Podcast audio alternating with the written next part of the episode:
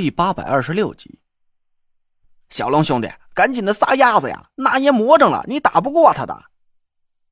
一道气急败坏的大嗓门子从庄小龙身后响起，我一下子傻了眼了。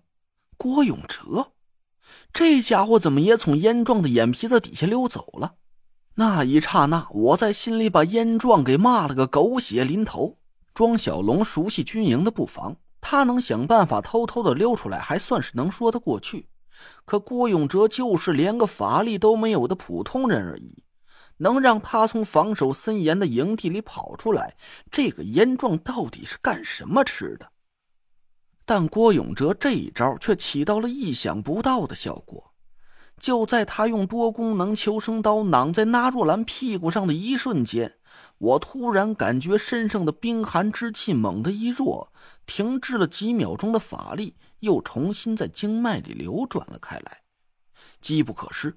我猛提一口气，一手抓住糖果儿，迅速的退回到田慧文身边，另一只手快速的画出了一道三阳符，隔空就朝庄小龙的眉心里击射了过去。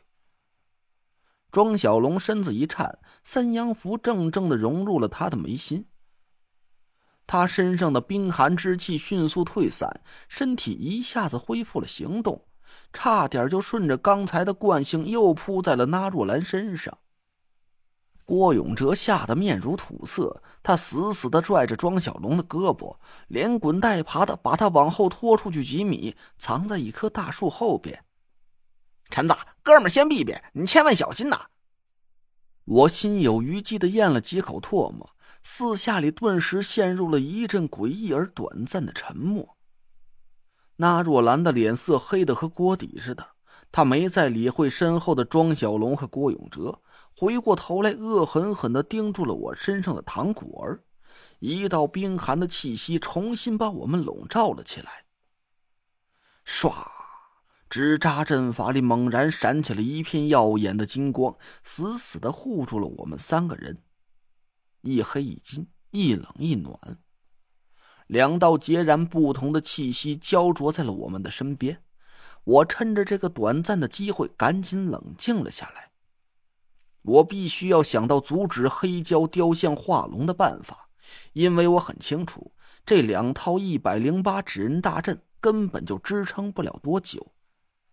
纸扎阵法里的金光已经散发到了极致，三十六个纸扎小人几乎是拼着老命在抵御着源源不断袭来的冰寒气息。可那若兰却云淡风轻的背着手。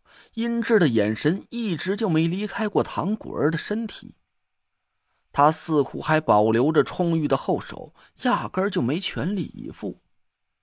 就在我们紧张对峙的时候，田慧文一直都警惕的紧盯着夏风和楚寒楼。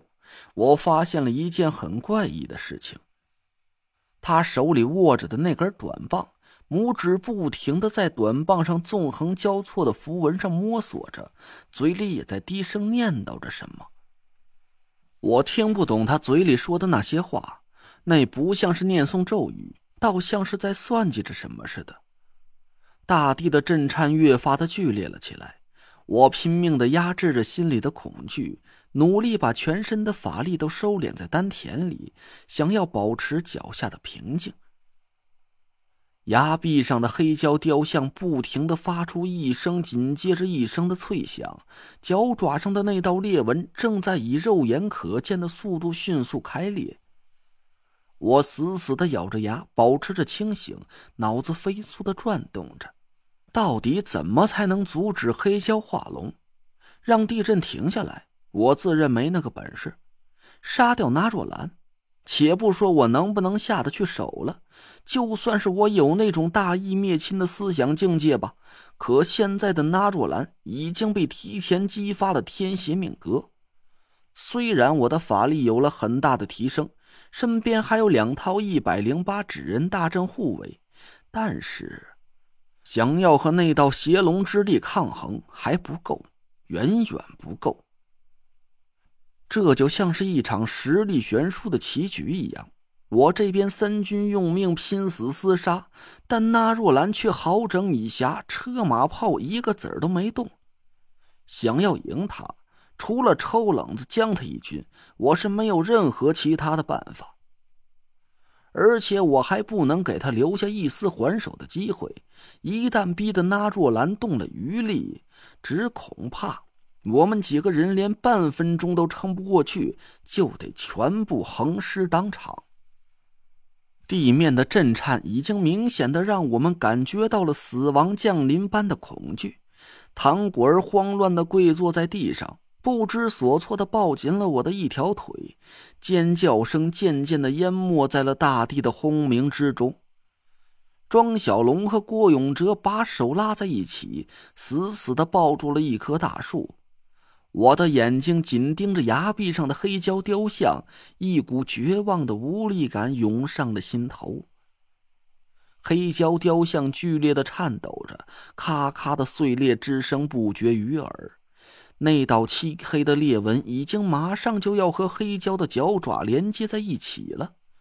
我咬着牙，心一横，做出了一个艰难的决定：我要毁掉那座雕像。我很清楚。只要雕像损毁，这条黑胶化龙的进程就会戛然而止。但与此同时，那若兰将会随着雕像的消失而当场殒命。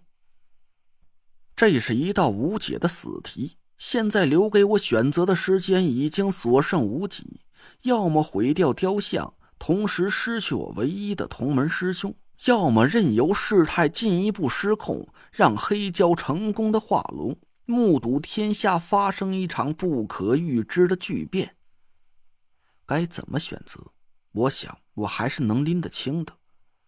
我回头看了一眼面色阴沉的那若兰，心里重重的叹了口气：“师兄，永别了。”累赘，把这个插在雕像的脊骨上。还没等我来得及实施这个残酷的决定，田慧文突然把手里的短棒塞给了我。看准了，插在正对着胶爪上方的脊骨位置。累赘，记住我和你说过的话。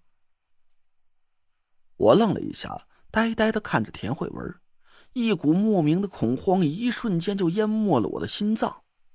慧文，你快去，没有时间了。田慧文一手抓着唐果儿的胳膊，把他从我腿上拉了下来，一手猛地在我肩膀上一推。就在田慧文的手推在我肩膀上的时候，一道无比熟悉的火星之气突然间灌注进我的丹田里。两道响彻云霄的凤鸣声突然毫无征兆的在我脑海里响起，在那一瞬间。我眼前猛然闪过了一红一黑两只巨大的凤鸟。我视线里的世界突然变了模样，左眼看到的是一片无边的黑暗，而右眼看到的却是一片冲天的烈火。两道气息猛然撞击在了一起，我的脑子突然眩晕了一下，意识也不受我自己的控制了。模模糊糊之中。我似乎感觉到我身体上有个什么东西猛然变大了几十倍，呃呃，大家正经一点，不是你们想的那样。随着汹涌的水行之气和灼热的火星之气不停的撞击交融，我的身子似乎正在不听自己的使唤飞奔了起来，朝着崖壁上的那座黑胶雕像就冲了过去。